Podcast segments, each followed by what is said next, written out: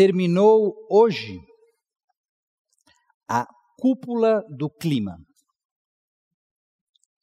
convocada pelo presidente dos Estados Unidos, Joe Biden. O encontro contou com líderes de diversos países para discutir assuntos relacionados ao desenvolvimento sustentável do nosso planeta.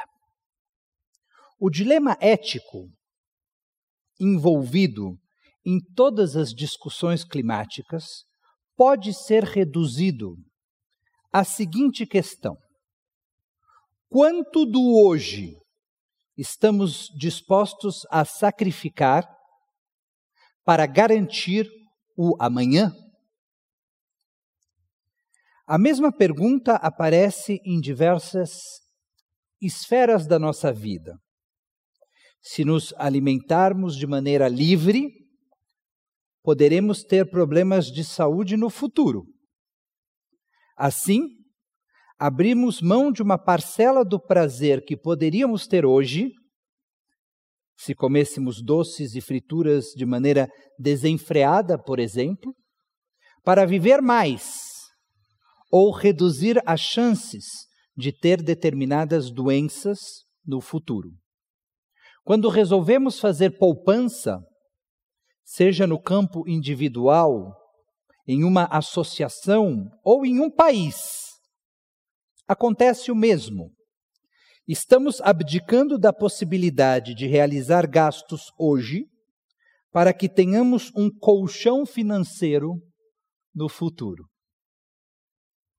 Da mesma maneira que seria imprudente pensar apenas no aqui e no agora, seria um enorme desperdício deixar de aproveitar o presente. No diálogo entre o hoje e o amanhã, é que surge uma fórmula que permite com que não deixemos de cuidar nem de um, nem do outro. Os textos que serão lidos na Torá amanhã trazem duas posturas alternativas para a nossa relação com o futuro.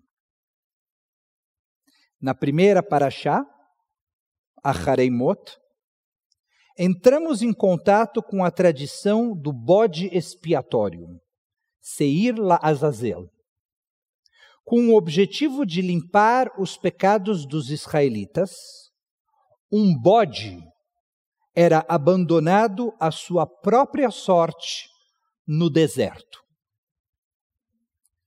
Quando deixamos de pensar no amanhã, quando deixamos de construir estruturas sustentáveis na nossa sociedade, pagamos um preço alto.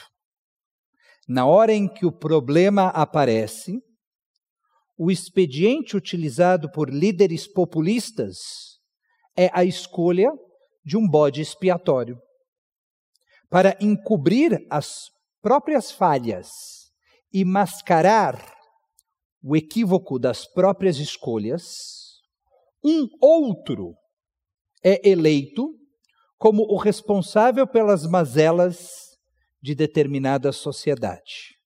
Nós, judeus, conhecemos de perto essa história. O outro modelo é aquele proposto por Kedoshim, a segunda leitura de amanhã.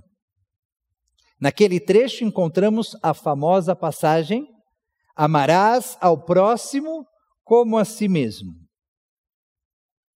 Amar ao próximo significa abdicar algo de si mesmo para prestigiar o outro.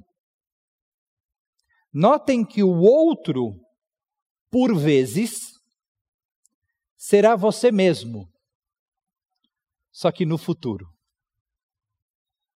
Amar ao próximo é renunciar parte da satisfação imediata para assegurar a perenidade de nossos recursos materiais e imateriais. A cúpula do clima é mais um convite para refletirmos sobre o modelo que iremos adotar. A utilização desenfreada de nossos recursos inevitavelmente nos conduziria a uma crise para a qual teríamos que achar um culpado, um bode expiatório.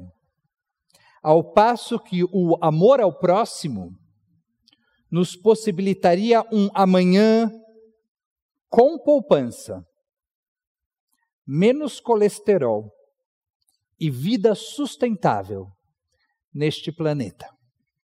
Shabbat Shalom.